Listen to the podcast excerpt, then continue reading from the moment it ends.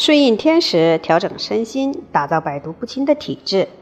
你好，这里是二十四节气养生，我是主播陈化，很高兴又和你见面了。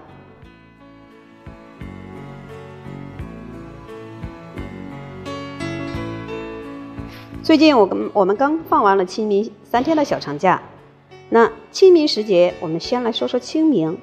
清明时期，人体肌肤腠理，比较舒展。五脏六腑因内外清气而润乳，人们易到户外多运动，比如晨练、爬爬山、踏青，到郊游去到郊区去郊游等等，而且比较适宜加大运动量。清明过后，雨水相对增多，气候潮湿一点，容易使人产生比较疲倦和嗜睡的感觉。同时，这个节气中不可以对肝脏进补。按传统中医养生的理论，肝属木，木生火，火为心，而心脏在这个季节中会过于旺盛，所以这一段时节是高血压的易发期，高血压患者要引起高度的重视。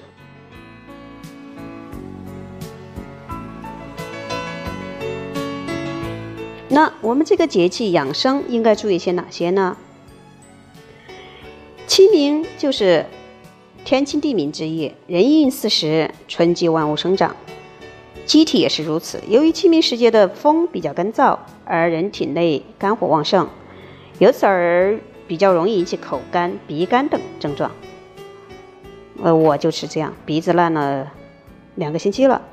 在这个季节里，除了要注意保暖，还要多喝水。饮食方面要以平肝、补肾、润肺为主。那么。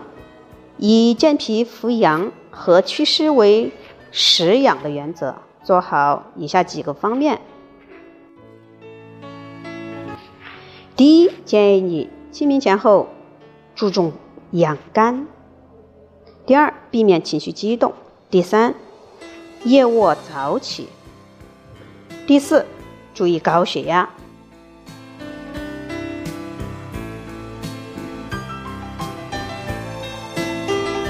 我们说说第一条，清明前后要注重养肝。春天的微风已经吹来，寒冷的冬天离我们去了。那这个时候要尤其重视养肝。肝在春季对人体起着非常重要的作用，因为肝有抒发的作用，可以调节气机，让你的气血往外走。这时候最好别生闷气，因为自然界万物都在生发，你一郁闷，肝气就受影响，气血就不能够顺畅的生发。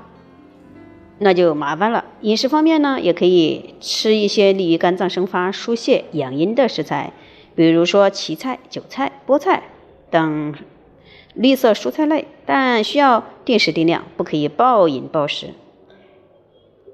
这个时候，各种慢性疾病容易复发，所以慢性病的人要注意，不要发毒、助火、助邪之类的东西，这些食物。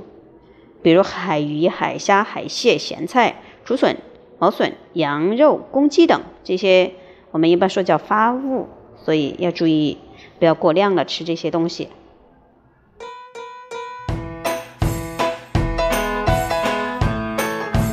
第二大部分就是避免情绪激动。春明清明时节是重要的祭祀节日，许多人难免悲伤，不过悲伤过度对身体健康尤其不利。对于那些患有高血压、冠心病的人，更应该控制情绪，以防旧病复发。另外，春暖花开也是多种精神疾病的高发期，再加上清明扫墓容易使人情绪低落、抑郁，诱发精神疾病。因此，人们在清明前后不要过过于的悲悲伤了，保持稳定的情绪和舒畅的心情是非常重要的。第三大部分，夜卧早起。广步于庭。随着春天的到来，人体内的气血会逐步往外走。早起晚睡，有助于阴气的闭藏，有利于气血的飞恢复。广步于庭是人们说要经常到外面去散散步，感受一下大自然生发的气息。在春风和煦的日子里，慢走、慢跑等相对安静的运动，可以稳定情绪、消除疲劳，而且还有改善心肺功能、降低。血脂提高身体代谢能力的保健作用。但是值得注意的是，春季运动养生对于年轻朋友而言可能更为简单易行，但对于中老年人而言要科学合理、有针对性的。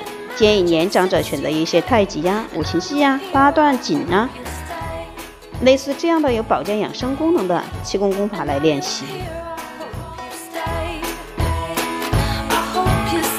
接下来我们就要讲一讲第四部分，注意高血压了。春季是万物复苏的季节，一些旧毛病开始复发，有高血压、精神病，在春天是高发期，这个我们称之为犯老病。春天人们普遍容易肝气旺盛、肝火旺，人容易急躁易怒，高血压最忌发怒。特别是由于季节的关系，没有高血压的人，高血压的人春天血压也会有所上升，高血压患者自然就更要更要留神。现代医学研究表明，外界的不良刺激、长时间的精神紧张、焦虑和烦躁等情绪波动，都可能导致和加重高血压的症状，因此要提起高度的重视。